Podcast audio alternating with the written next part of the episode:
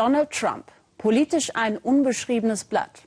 Seit seiner überraschenden Wahl zum künftigen US-Präsidenten fragt sich die ganze Welt, wie tickt dieser Mann überhaupt? Muss man wirklich ernst nehmen, was er jeden Tag so von sich gibt? Das nämlich ist schwierig, denn es läuft bei Trump so oft nach dem Motto, was interessiert mich mein Geschwätz von gestern? Im Wahlkampf empörte er alle aufrechten Demokraten mit der Aussage, er würde das Wahlergebnis nur anerkennen, wenn er selbst gewinnt. Jetzt, nachdem das Ergebnis in drei Bundesstaaten überprüft werden soll, tönt er, man müsse ein Wahlergebnis doch unbedingt akzeptieren. Die einzige sichere Konstante scheint bis jetzt die Unberechenbarkeit des bald mächtigsten Mannes der Welt zu sein. Unser Amerika-Korrespondent Stefan Niemann hat mit zwei seiner Biografen gesprochen, preisgekrönte Autoren, die Trump seit Jahrzehnten begleitet haben. Eine Annäherung. Als Real Donald Trump, als wahrer Donald Trump ist der künftige US-Präsident bei Twitter aktiv. Aber wer ist dieser Mann wirklich? Hat der rechtspopulistische Einpeitscher aus dem Wahlkampf das Zeug zum besonnenen Staatsmann? Kann ein narzisstisch wirkender 70-Jähriger umschalten auf selbstlosen Landesvater?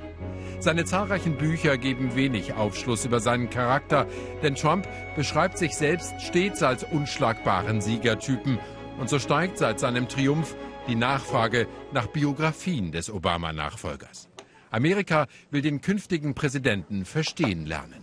Somebody like Donald Trump wenn einer wie Donald Trump so kurz davor ist, derartig viel Macht zu erlangen, dann wird es für viele zur Pflicht zu wissen, wer er ist und wofür er steht. Nach all dem Getöse seiner Wahlkampfauftritte und seinen extremen Äußerungen. Zu Bestsellern werden so die Trump-Biografien zweier Pulitzer-Preisträger. Im New Yorker Central Park erzählt Michael D'Antonio von Donald Trump, den er als extrem ehrgeizigen Egomanen kennengelernt hat. Donald ist der ultimative Kapitalist. Er glaubt, man müsse stets das Eigeninteresse voranstellen und dass dies alle tun.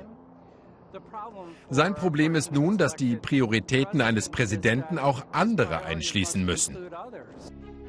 Gut 62 Millionen US-Wähler wollten, dass Donald Trump aus seinem Penthouse ins Weiße Haus umzieht. Biograf David Johnston weiß, was Trump antreibt. Das Einzige, was Donald Trump etwas bedeutet, ist Donald Trump. Du existierst für ihn nur, um entweder die Großartigkeit seiner genetischen Überlegenheit zu bewundern, denn er sagt, dass er genetisch überlegen ist, oder er nennt dich einen Loser. Donald Trump ist ein ziemlicher Soziopath, kein Psychopath, der auf Verbrechen aus ist, aber ein Soziopath, der keine Rücksicht auf andere kennt. Nur seiner Familie scheint Donald Trump zu trauen. Amerikas künftiger Präsident, ein Patriarch, Oberhaupt des Trump-Clans. Seine Sprösslinge sollen nun sein Firmenimperium lenken, doch sie nehmen längst auch politisch mächtig Einfluss.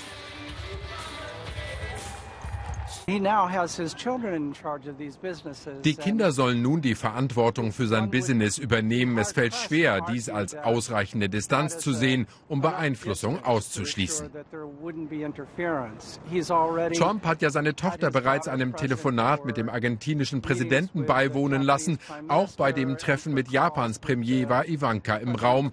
Zwei Beispiele für schlechtes Urteilsvermögen, aber es passt zu Trumps sonstigem Benehmen it's very consistent with how he behaves. Es wird jetzt sehr, sehr leicht für ausländische Regierungen oder deren Freunde der Familie Trump Geld zufließen zu lassen, wenn Donald Trump zum Beispiel eine Entscheidung über Indien trifft, wo er Grundstücke oder Firmen besitzt, ist doch die Frage, macht er das zum Wohle Amerikas oder verkauft er uns für seinen Familienprofit? In Anbetracht seiner Geschichte und vieler betrogener Leute ist dies anders zu großer Sorge. Seht her, ich bin ganz oben angekommen. So inszeniert Donald Trump sich und seine jüngste Familie seit Jahren. Amerikas Wählern hat er weisgemacht, gerade sein Wohlstand wappne ihn gegen lockende Lobbyisten. Er sei einfach zu reich, um sich kaufen zu lassen. Doch nun drohen sie doch die Interessenkonflikte. Nichts ist normal mit ihm. Es werden bald unerwartete Schwierigkeiten auftauchen.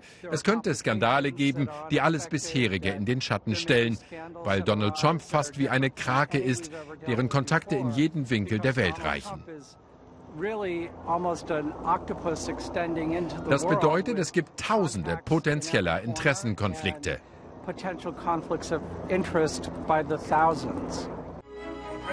Um das Weiße Haus zu erobern, hat Trump provoziert und polarisiert wie niemand vor ihm. Dafür wird er extrem verehrt und extrem verachtet. Wochen nach seinem Wahlsieg rufen Demonstranten nicht mein Präsident. Andere brüllen Heil Trump und feiern ihn mit Hitlergruß. Die Bilder einer Versammlung weißer Nationalisten in Washington gehen um die Welt. Amerikas Rechtsradikale fühlen sich durch Trump ermutigt. Die Presse ist eindeutig entschlossen, der Legitimität von Trump den Krieg zu erklären und der fortdauernden Existenz des weißen Amerika. Aber so öffnen sie uns die Tür. Bei einem Besuch der New York Times, über deren kritische Berichterstattung sich Trump immer wieder bitter beklagt, beteuert der designierte Präsident, er wolle die Ultrarechten nicht antreiben. Dabei hat er den rechtspopulistischen Publizisten Stephen Bannon zum Chefstrategen im Weißen Haus gemacht. Noch hat Donald Trump seine Regierungsmannschaft nicht zusammen, noch zeichnet sich kein klarer politischer Kurs ab. Auch Trumps Biografen rätseln, welchen Weg der New Yorker als Präsident einschlagen wird. Knapp drei Wochen nach seinem Wahlsieg kennt Amerika ihn wohl immer noch nicht. The real Donald Trump, den wahren Donald Trump.